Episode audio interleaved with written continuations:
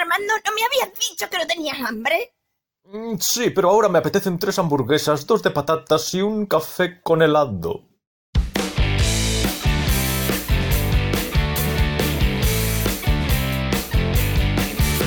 Hola. ¡Hola! ¡Hola a todos! Bienvenidos a este especial de café con helado. Especialísimo programa número 12. Bueno, 12, pero segundo de la segunda temporada. 12 en la clasificación general. En el cómputo total de programas emitidos en este fantástico programa podcast que cuenta hoy con... Sí, Armando, cuéntanos por qué es especial este programa. Hoy este es especial episodio. porque tenemos un menage à trois. Uy, uy. Sí, no quería revelarlo tan rápido, pero sí, tenemos un menage à trois. Tenemos un tercer miembro que se une a nosotros al programa. Efectivamente. ¿Y, ¿Y por qué tenemos a este tercer miembro? Pues lo vamos a explicar porque Marta, Marcos y un servidor de ustedes. Hace tiempo participamos como locutores actores de voz para un programa, un espacio de terror que se emitía dentro de un programa misceláneo de misterios Y temas parecidos, llamado Mistérica Radio Secreta. Un gran programa. Sí, grandísimo programa. Recomiendo encarecidamente a todos nuestros oyentes, pasados, presentes y futuros, que recuperen ese programa porque es muy interesante. Que pueden encontrar, por ejemplo, en la plataforma iVox. Ahí, Por, e- por ejemplo, perfectamente. que yo recuerde, están todos los episodios de ese programa, todas las entregas de ese programa. Sí, sí, yo los escuchaba por ahí. Sí. Pues dentro de ese programa, Mistérica Radio Secreta, la última sección del programa se llamaba... ¿Cómo se llamaba? Dilo tú, Marta. Última parada. Última parada. Última parada se llamaba. Última parada. Última parada. Se llamaba Última parada. Y eran... ¿Cómo lo definiríamos? Dramatizaciones. Sí, dramatizaciones, audiorelatos dramatizados, ¿no? de Sí. terror. De terror, sí, normalmente de terror, misterio, De terror, sobre todo de terror. misterio. Sí, Sí, era más sí, de sí, terror sí. que de... sí, de terror y de eran solo- relatos inquietantes, sí. Mm. Ahondando más en lo psicológico que en lo explícito. Mm, Sí, Buscando el poder de la radio, buscando ese poder que tiene la radio, la nocturnidad, la alevosía, la sugerencia de no poder ver nada de lo que está sucediendo. la oscuridad, con los cascos puestos, los ojos cerrados, interiorizando toda la información, metiéndote en la obra. ¿Por qué sacamos hoy a la luz en concreto este episodio de nuestras vidas? Creo que querías contar algo específico Sí, en lo que participaste la semana pasada. sí, efectivamente. Mm. La semana pasada yo acudí a la presentación de un libro. El libro es de Francisco Javier Sánchez Verdejo Pérez y se llama el libro precisamente Última Parada. Anda, y más y- concretamente, sí, sí, el enunciado es la estética del terror radiofónico o cómo pasar del microrelato a la lectura dramatizada. anda, entonces O tiene, sea que se tiene que ver, Última parada. tiene que ver con el, con el espacio radiofónico en el que participamos nosotros. Es exactamente, netamente, un estudio del programa de radio y de su impacto. Caray. Oh, yo pensaba que era en plan global, que trataba de los relatos. En eh, general, de los sí, audiorelatos. Sí, en pero no de los de Última parada. Trata, trata. No, no, o sea, específicamente va a los relatos de última parada.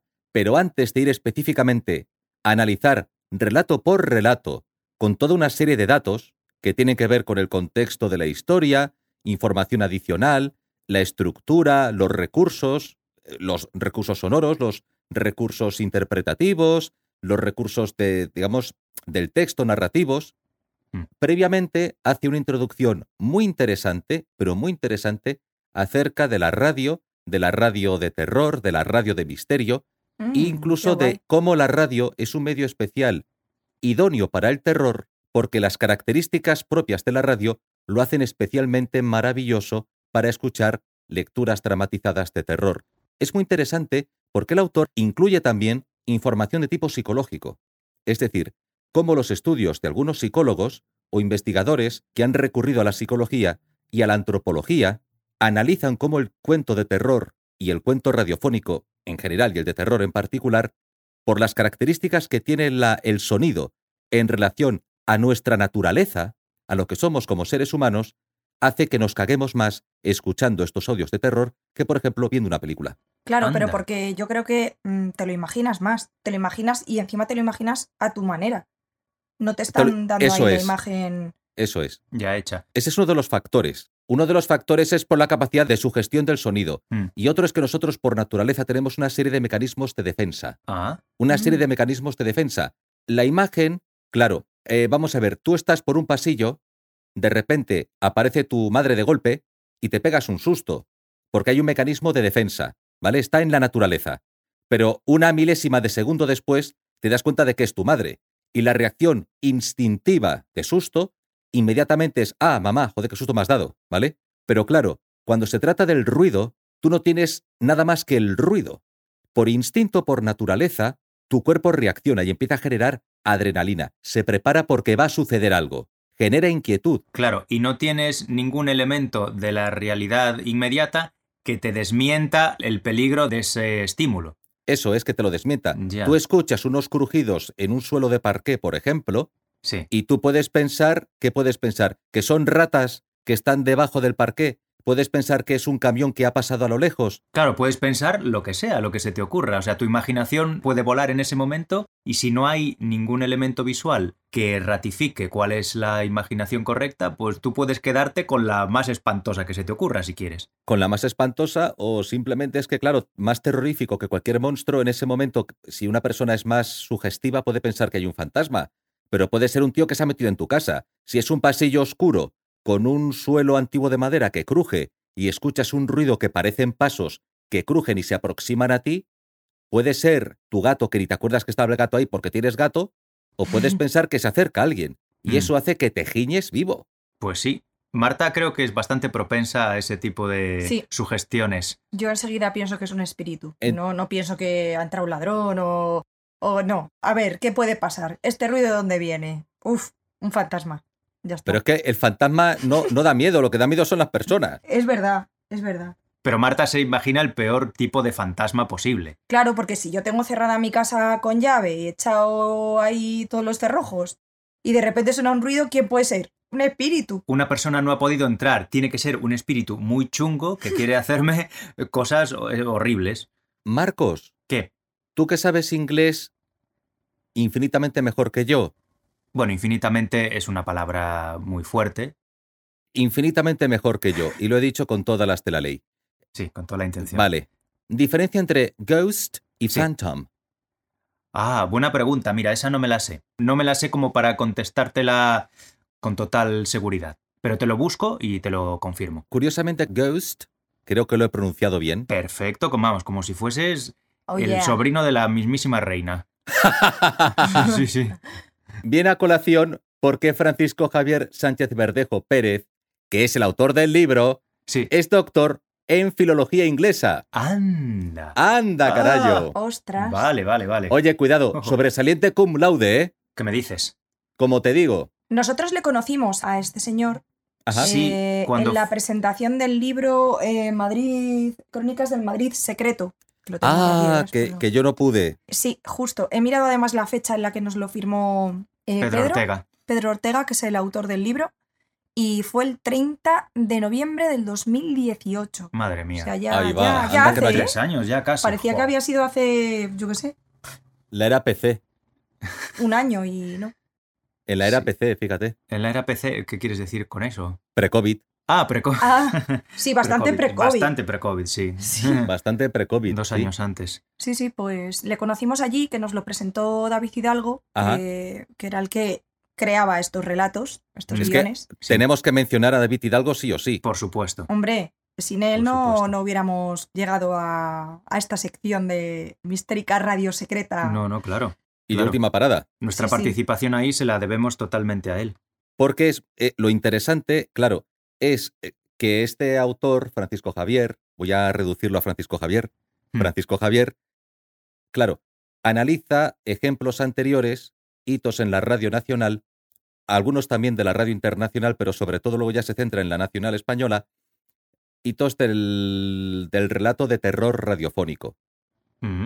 Claro, pero lo que marca la diferencia es que los grandes, como por ejemplo eh, Chicho Ibáñez Serrador, u otros también que escribieron relatos para televisión o para radio, los escribieron ellos. Sí. Son sus guiones. Sí. Y ha habido otras situaciones en la radio que han sido adaptaciones o lecturas de textos de terror clásicos, que si Frankenstein, que si Drácula, que si tal. Ajá. Lo que representa David Hidalgo en la historia de la radio, y hay que decirlo así, y es incontestable, es que él tiene una enorme producción de textos suyos Sí. Preparados específicamente, digo, he dicho específicamente, Sí, has dicho específicamente. Eso se llama hipercorrección. expedi- expeditamente y específicamente para ser leídos para la radio. Exprofeso. Si quieres meter una X ahí, Exprofeso. Exprofeso para la radio. Y que además se le ocurrían ahí cuatro. tenía una velocidad de producción Eh, sí, sí. Quilicuá, Sí, eso sí. es. Sí. tremenda. Se le decir, ocurrían cuatro para pues cada. Cada, sem- cada dos semanas Sí. o es una cosa así, ¿no? No, grabábamos cuatro el mismo día en la radio, Sí, grabábamos cuatro, Sí. una, una vez al mes, grabábamos Sí, una como cuatro mes. Relatos. que eran los de cada semana. Los del final de cada capítulo Entonces por David Corre semana. que te corre tenía que darle a la imaginación y, y escribir otro relato, otros cuatro para, para el siguiente mes. Y eso demuestra una capacidad creativa fuera de toda duda. Aparte del conocimiento enciclopédico que tiene sobre, sobre los temas del misterio. Eh, Bueno, Efectivamente. misterio, ciencia ficción. Efectivamente. Sí, sí. Y su capacidad para recoger todo ese background y reorganizarlo creativamente Sí. para dar salida a historias originales. Claro, historias originales, eh, no- muchas basadas, pues eso, en, en historias existentes anteriormente, pero claro, pero, pero convertidas en una historia, en un nuevo cuento eh, totalmente original y, con su propia tensión, con su propia... Sí, con con personajes. su propio conflicto, con personajes Sí. Nuevos. nuevos. Mm, Y sobre todo, pensada para ser escuchada. sí. No escrita para ser leída, sino escrita para ser escuchada. Y esa capacidad para entender cómo funciona la psique del oyente y darle algo que realmente le coloque en tensión, demuestra que es creativo en cuanto al conocimiento que tiene del mundo del misterio y del terror, es creativo por su capacidad para crear esas obras, para hacerlo en tiempo récord, para hacerlo bien y encima para hacerlo que funcione para la radio. Por lo cual podemos concluir que David Hidalgo es un genio. No solo funcionaba para la radio, sino que en mi caso, no sé en el vuestro, cuando me decía David, eh, Marta, te mando los guiones a casa para Ah, que, bueno, claro, también, para también, que los claro. vayáis eh, leyendo antes de, antes de venir. Yo estaba deseando Sí, sí. leer a ver, leerlos. a ver a ver qué había esa semana. Era como, ay Dios mío, a ver, a ver qué historia. A ver qué nuevas historias Eh, aparecían. Claro, y, y yo la escuchaba sin ruidos de fondo, sin efectos, sin... Y aún así, mm, Ya te estaba deseando escucharlo, leerlo. Y ya decías, ahí va, cómo mola, hola, hola. Sí, sí, sí, sí, oh". en plan de, guau, a ver cómo queda este, va a ser, va a ser la leche. ¡Ostras, el final! ¡Guau, no me lo esperaba! Mm. Sí, sí. Sí, sí, Sí, señor. Sí, señor. Y aparte es fan de Star Trek. Y con eso ya, aunque esto no hubiera pasado, ya tendría mi corazón ganado. Solo por ser fan de Star Trek. Solo por ser ese tipo de fan, ese tipo de fan de Star Trek. ¿De qué tipo de fan estamos hablando? Pues eh, no quiero que los fans de Star Trek, que se autoperciben como fans de Star Trek, se puedan molestar por lo que voy a decir. ¿Qué más da que se molesten, Armando? No te disculpes. Sé tú mismo, Bueno, di lo que te apetezca y el no, que se moleste, no, pues mejor. no, espérate. Claro, es que, porque yo, no, yo pido disculpas porque no es cuestión de ser yo mismo, es que yo puedo tener un error de comprensión, porque yo no puedo meterme en la mente de los demás, pero es una Mm. intuición. Tengo la intuición de que hay personas que ven Star Trek como ven cualquier serie de ciencia ficción porque salen disparos y naves. Y luego, aquellos que piensan que Star Trek, a los que les gusta la ciencia ficción, mola porque es ciencia ficción, pero saben que lo realmente importante de Star Trek no son las pistolitas, los disparos y los uniformes, que, hay- que joder, que también mola, ¿eh? también mola. Pero, pero, pero, pero lo importante es el subtexto cargado de información, cargado de significado y cargado de reflexión. Sí. Lo que te cuelan envuelto en toda la parafernalia de la ciencia ficción. Que no es una cosa ligera. Es, Y- algo, es algo potente y profundo, sí. Y los romulanos. Y los, ¿Habéis cardas- y empezado? los cardasianos. ¡Ay! ¿Ya habéis empezado? ¿O es que, o es que Marta es fan de Star Trek? Yo Eh, no, sí he se lo dejo empezado. a Marcos. Yo no soy muy fan de Star Trek, la verdad. No, no es que no sea fan, es que nunca me he puesto a ver Star Trek. Entonces, Yo acabo de empezar. mm, Llevo ¿Con qué dos capítulos. con He empezado con la serie original. He visto dos capítulos hasta ahora. ¿Y qué tal?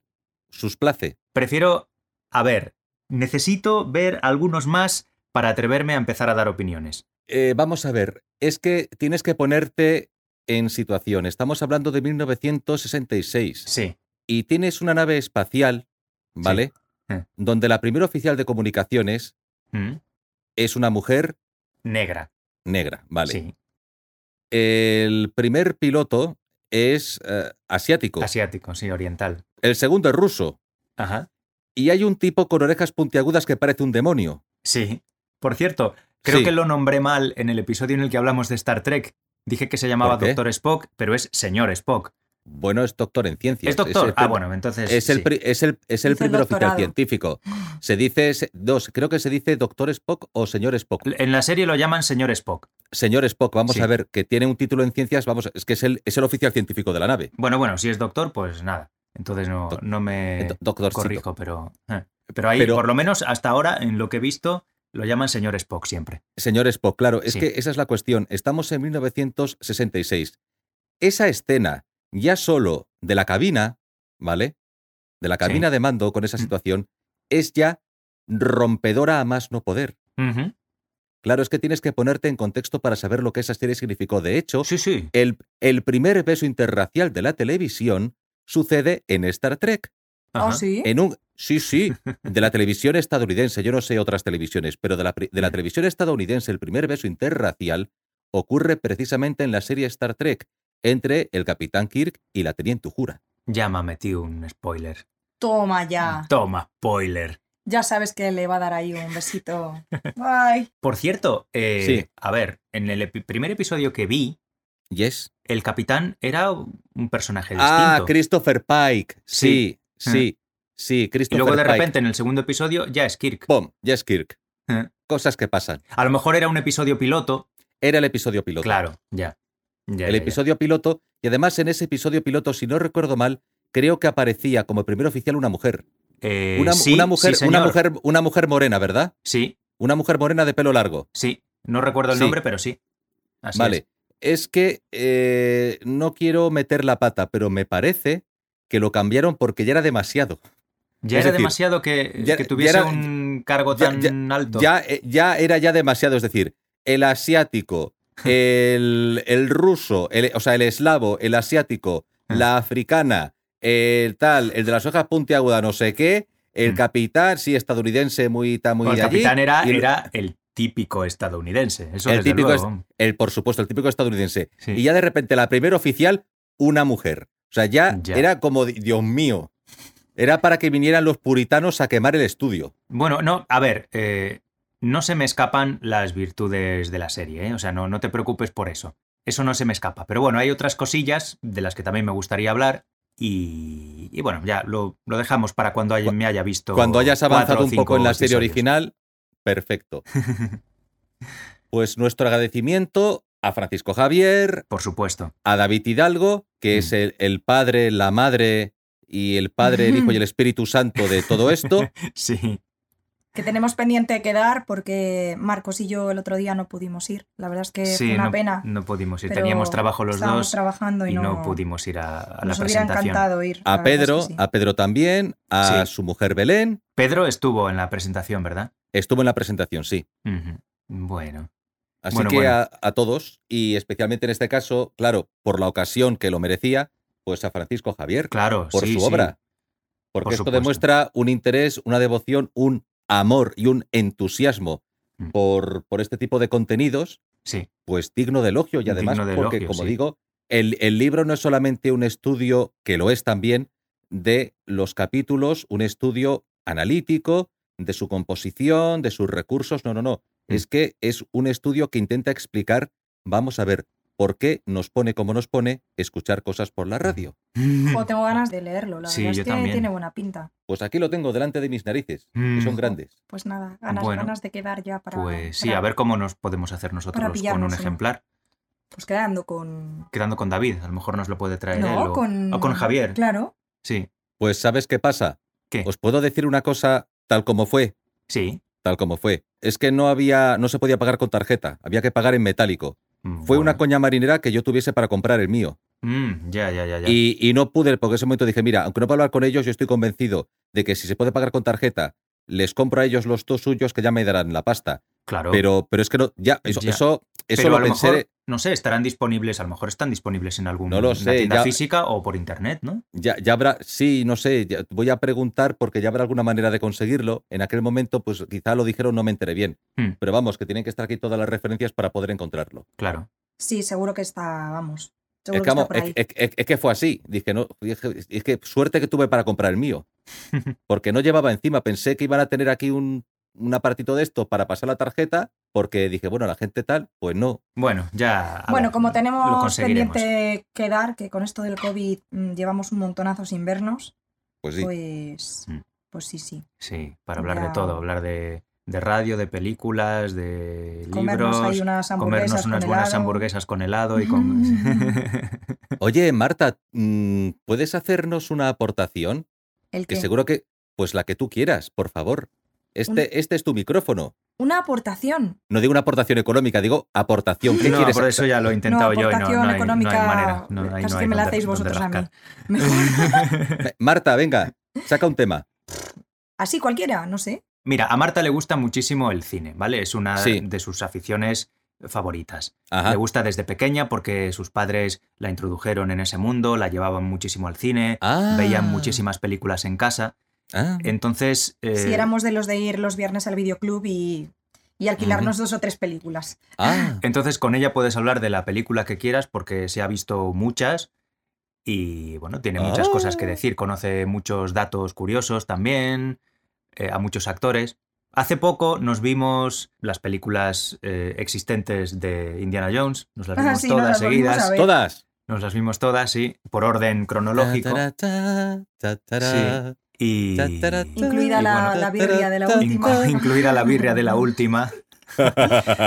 Entonces, bueno, no sé si tú tienes algo que decir, si tienes una clasificación de cuáles son tus favoritos, o sea, eso, clasificación de favoritas, cuál es la que menos te gusta y cuáles son las que te van gustando menos progresivamente. ¿De Indiana Jones? Sí, Sí, Are you asking me about yo tengo mi lista clara, o sea, ahora al haberlas visto todas seguidas, sé cuál es la que Pues más me me- gusta, la que menos, y luego entre medias donde están clasificadas las otras dos también. Vamos a ver, no sé si por nostalgia o por tal pondría primero el arca perdida, Hmm. luego la última cruzada, luego el templo de la maldición, el templo El maldito. templo maldito, sí. El templo- Temple es- of es- Doom. Claro, es que lo estaba diciendo, lo estaba traduciendo del inglés. o sea que coincides con el templo maldito Sí. y luego la- la- el reino de la, cala- de la cagalera de cristal. Sí. Coincidimos exactamente. Yo no. A mí eh, me gustó muchísimo más eh, la de la última cruzada. También porque la vi en el cine. Porque fue la primera que vio ella. Y la vi con cinco añitos. O sea, mm, Era como lo que decías tú de Star Trek, ¿no? Que las primeras experiencias que tienes con algo son las que más te marcan y las que dejan en ti pues una huella que te hace tener más cariño por esa serie o por esa película Es en que concreto. habría puesto primero la última cruzada antes que el arca perdida, sí, luego el arca. pero, yo, pero, sí. pero ¿sabes qué pasa? Que como vi primero porque la vi ya de pequeño, Claro, Claro. el arca perdida sí. le tengo un cariño especial. Aunque la última cruzada me parece súper mega peliculón. Pero el arca yo la vi en casa y me encantó. Está muy cerquita de la otra, ¿sabes? Para Sí, mi sí. gusto. O sea, es una película que, que me encantaba. Me daba muchísimo miedo, además, el final. Y no sé, es una peli que me gusta mucho. Pero como la otra la vi en el cine y la disfruté ahí en el cine con mis primos, con mi tía, ahí con cinco añitos, que bueno, luego la, la ves con el tiempo y dices, ah, esto era por esto. Yo, claro, cuando tenía cinco años no lo entendía igual, ¿sabes? claro. Me reía Claro. pues de las típicas coñas De de, la película obvias. y tal, pero bueno, había cosas que a lo mejor pues no sabía lo que era un nazi con cinco años y, Y, y, bueno, está por toda la película. Pero, y- y pero Marta, sí, una, pregu- una, una pregunta que te voy a hacer. Me voy a poner en plan periodista. Una pregunta. Claro, cuando eras pequeña había cosas que a lo mejor se te escapaban. Bueno, y a ti y a todos. Pero luego, aparte de eso, quizá en el caso del arca perdida o la última cruzada, ¿sentiste cosas eh, que tenían que ver con un sentido superior de la epicidad o de la magia, no digo de lo mágico como hechicería, aunque existen elementos fantásticos en la película, sino que había algo mágico, algo poético, que iba más allá del mero entretenimiento que, por ejemplo, puede presentar de alguna forma el templo maldito o la calavera de cristal? pero de manera personal o de o Como si te estuvieran transmitiendo un mensaje espiritual especial, algo así. Sí, que, que tiene más fuerza. La película tiene una fuerza especial, como si buscase remover algo profundo dentro de ti, no solo proporcionarte entretenimiento. Como lo que me pasa a mí con las películas de Ghibli, por ejemplo. Por ejemplo, o con determinada música según el taparrabo sublime o no, según ya el criterio ya de, de aquel programa que grabamos. Pues no sé, no sé. A lo mejor, pues el espíritu este aventurero de, de investigar, o sea, Ajá. lo que era un arqueólogo, pues eh, Sí. en ese caso, no sé, vamos, si te refieres a esto o no, que yo pensaba, jolín, salías de ver la película, me encantaba como entretenimiento, pero luego pensaba, jolín, yo quiero, yo quiero también investigar y, y encontrar algo como lo que encuentra Indiana Jones, lo del Santo Grial y todo. El grial. Claro, todo esto y ya eso te deja pensando. Sí. ¿Estará en algún lugar? Esto existirá de verdad. Claro, existirá de verdad. Tendrá los poderes que me dicen aquí que tiene. Claro, si bebo del grial, ¿pasará esto? El, el arca me daba un miedo, lo pasaba fatal. Cada vez que salía la, la escena final, eh, me tapaba los ojos cuando era pequeña. Es que no podía verlo. Eso lo hicieron derritiendo figuras de cera. Ah, ¿en serio? O sea, ¿En serio? claro, no, no era con efectos especiales digitales, claro. pero lo que me daba a mí más miedo no era que se derritieran las caras, que eso me daba bastante miedo, pero eran los espíritus que salían de ahí. Ah, los Yo espíritus. decía, ¿qué es esto? ¿Qué es esto? ¿La Virgen María? ¿Qué es? Porque claro, salen como, como figuras fantasmales Sí, sí. con velo y con... eh, Yo no sabía Claro, lo que son eran. como ángeles, ¿no? Parecen Sí, como no ángeles. sé, es que tampoco te lo explican lo que sale de ahí. Son bellos y a la vez terroríficos. Sí, Sí, eso es. Sí, sí, sí. Son sublimes en ese sentido. Sí, sí. La belleza terrorífica. Están muy bien hechos. Eh, Está muy bien hecho, sí. Se parecen en algo a algunos fantasmas que aparecen, por ejemplo, en Poltergeist. Se parecería a algunos fantasmas que aparecen en Cazafantasmas, porque en Cazafantasmas Es aparece, verdad.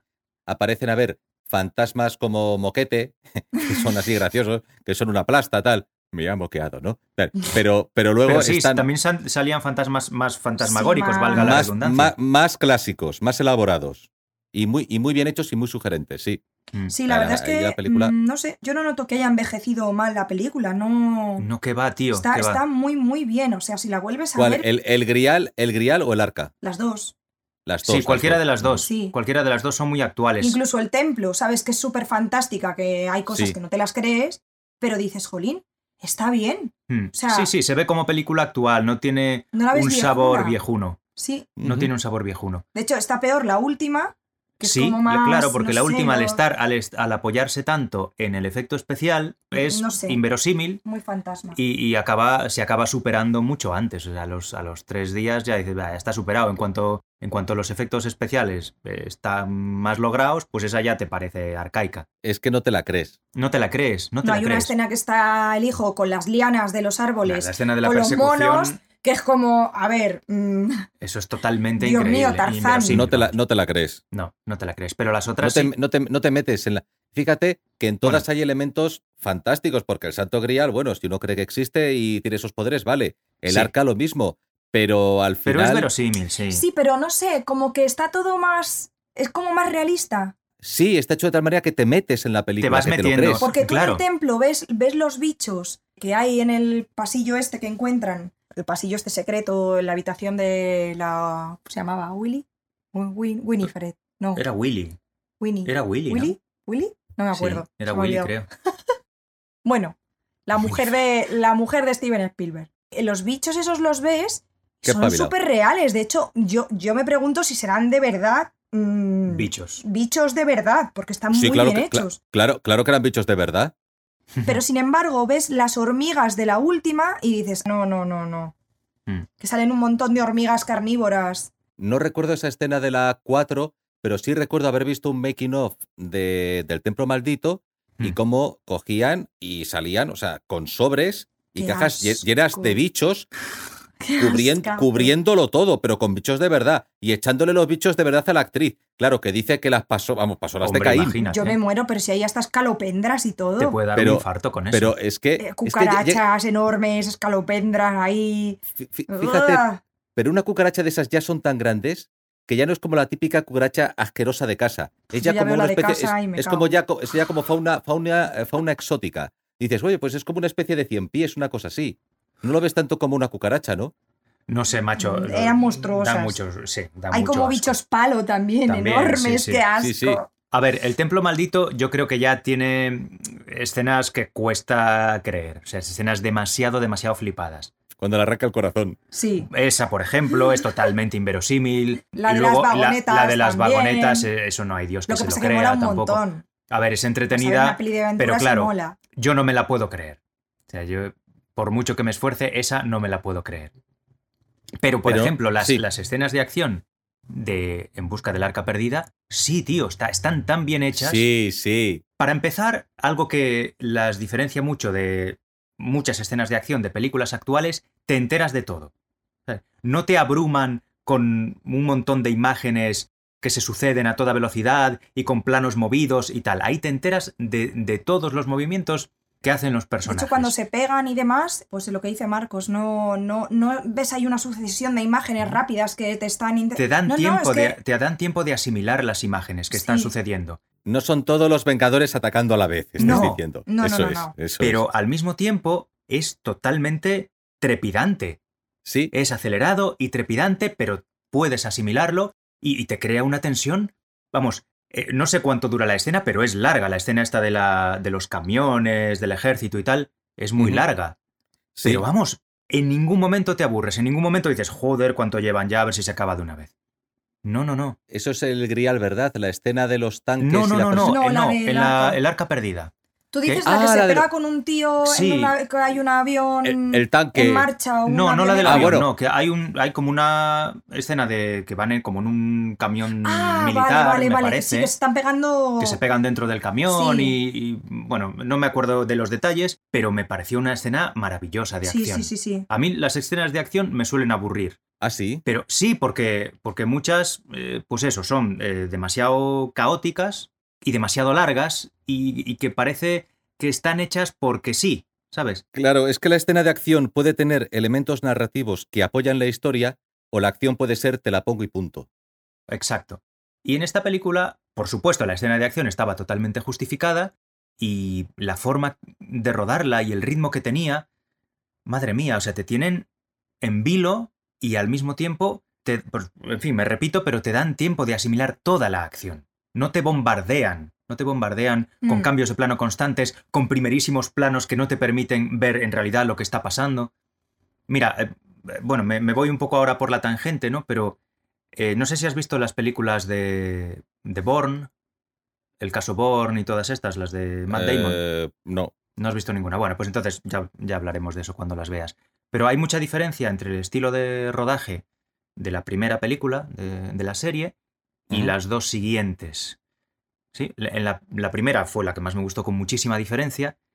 Y, y pasa eso, pues que las escenas de acción Sí, las otras están rodadas más. con un estilo que te permite seguir la escena de acción, asimilándola totalmente, metiéndote en la escena y sintiendo emoción y, y miedo y, y tensión y tal.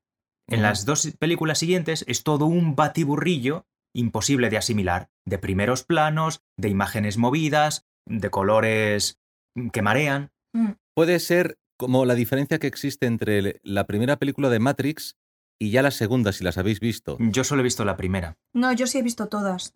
Eh, pues, eh, Marta, vamos a ver. Entre la primera película de Matrix y sus escenas de acción y, por ejemplo, la segunda, aparte de que ya en la primera película esas escenas de acción tenían un estilo que además marcó un antes y un después en el cine, por el uso de esta cámara de 360 grados y demás, que ya Mm. se venía usando en vídeos musicales o en otro tipo de historias, pero que se usó en esa película. Y, pero luego ves la segunda parte y las escenas de acción ya no son nada. O sea, son, host- iba a decir, eh, Bueno, eh, tiene, dilo. tiene tor- una, torta, tienen una muy buena, ¿eh? En la segunda. tor- tortas, tortas, tortas, tortas, en la tortas segunda y hay una tortas. persecución en, en coches que es muy buena. Ay, la de, la, la de los camiones que van... Sí, esa, esa, esa, que además tiene una música muy guay. Y pues, es que hace mm, 500 años que no veo estas películas. Vi la tercera, me enfadé y dije hasta luego, Lucas. Es que, es que la primera me pareció que la- las escenas de lucha eran más realistas y tenían más fuerza. Los golpes se sentían como golpes, mientras que la segunda parece que es como chup, chup, chup, chup, chup, chup. Te voy dando leche, leche, pam, pam, pim, pam.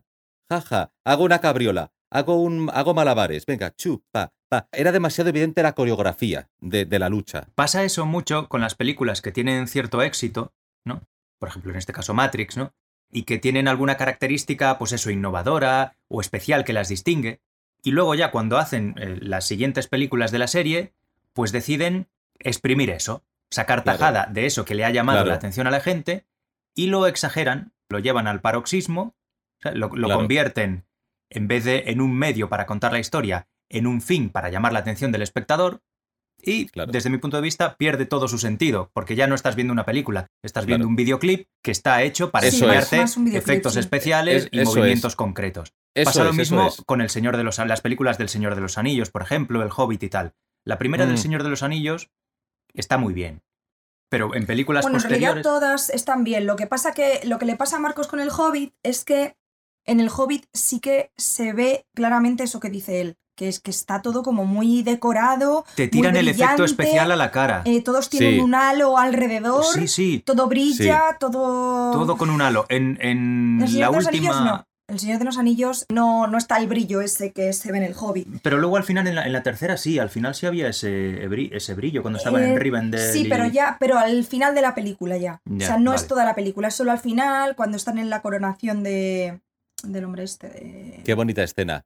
Aragorn. ¿Qué dices tú? Bueno, pues puede tener más sentido. Claro, porque, son elfos y son así. Pero es que en el Hobbit es constantemente. Es que lo Toda tienen la los película enanos, lo tiene tienen ese en la halo. batalla, lo tienen los orcos, es como ahí. Eso automáticamente convierte la película en inverosímil, porque el mundo no es así.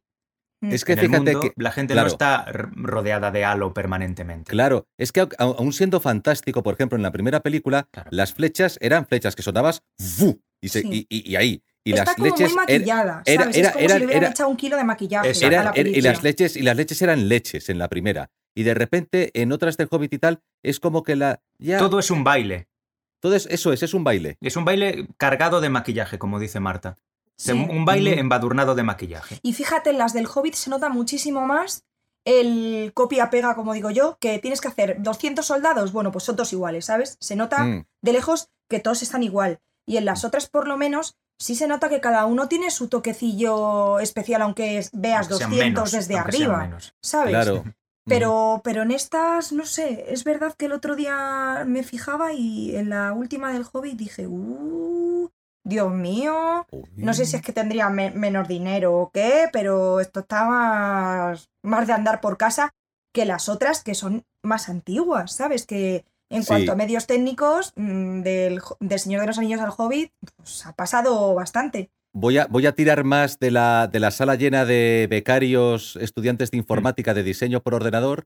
Voy a tirar más de ellos que de ir a un sitio y grabar en un emplazamiento y No currármelo o algo Pues, eh, así. Pues probablemente No sea sé. eso, probablemente sea eso. Supongo que grabar en, pues eso, en un emplazamiento real con, con efectos que mm, estén basados en construir cosas, pues es más caro que hacerlo todo por ordenador. Supongo, O en- vamos, no lo sé. O, o en mezclar una parte de efectos tradicionales y decorados tradicionales con arreglos digitales, pero como hace Christopher Nolan, es decir, que se note lo menos posible. Mm, ya. Voy a apostar por lo clásico y luego tengo que meter algo digital, lo meto, pero por favor, que no claro, parezca cuando sea imprescindible, macho. Claro. cuando sea imprescindible Cuando no se puede hacer eso mismo de otra manera. y que no se note tanto. Chicos, vamos a hacer una cosa. Como llevamos ya bastantes minutos grabados, Sí. un buen ratejo hablando, Ah. y yo creo que esto va a dar para mucho, podemos cortar ahora y hacer un segundo capítulo siguiendo con estos temas. Vale, Muy bien. perfecto. ¿Eh? Muy bien. Venga, pues, pues hasta la próxima. Hasta Adi- la próxima. Hasta, hasta la próxima. Gracias, Venga. chicos. Gracias.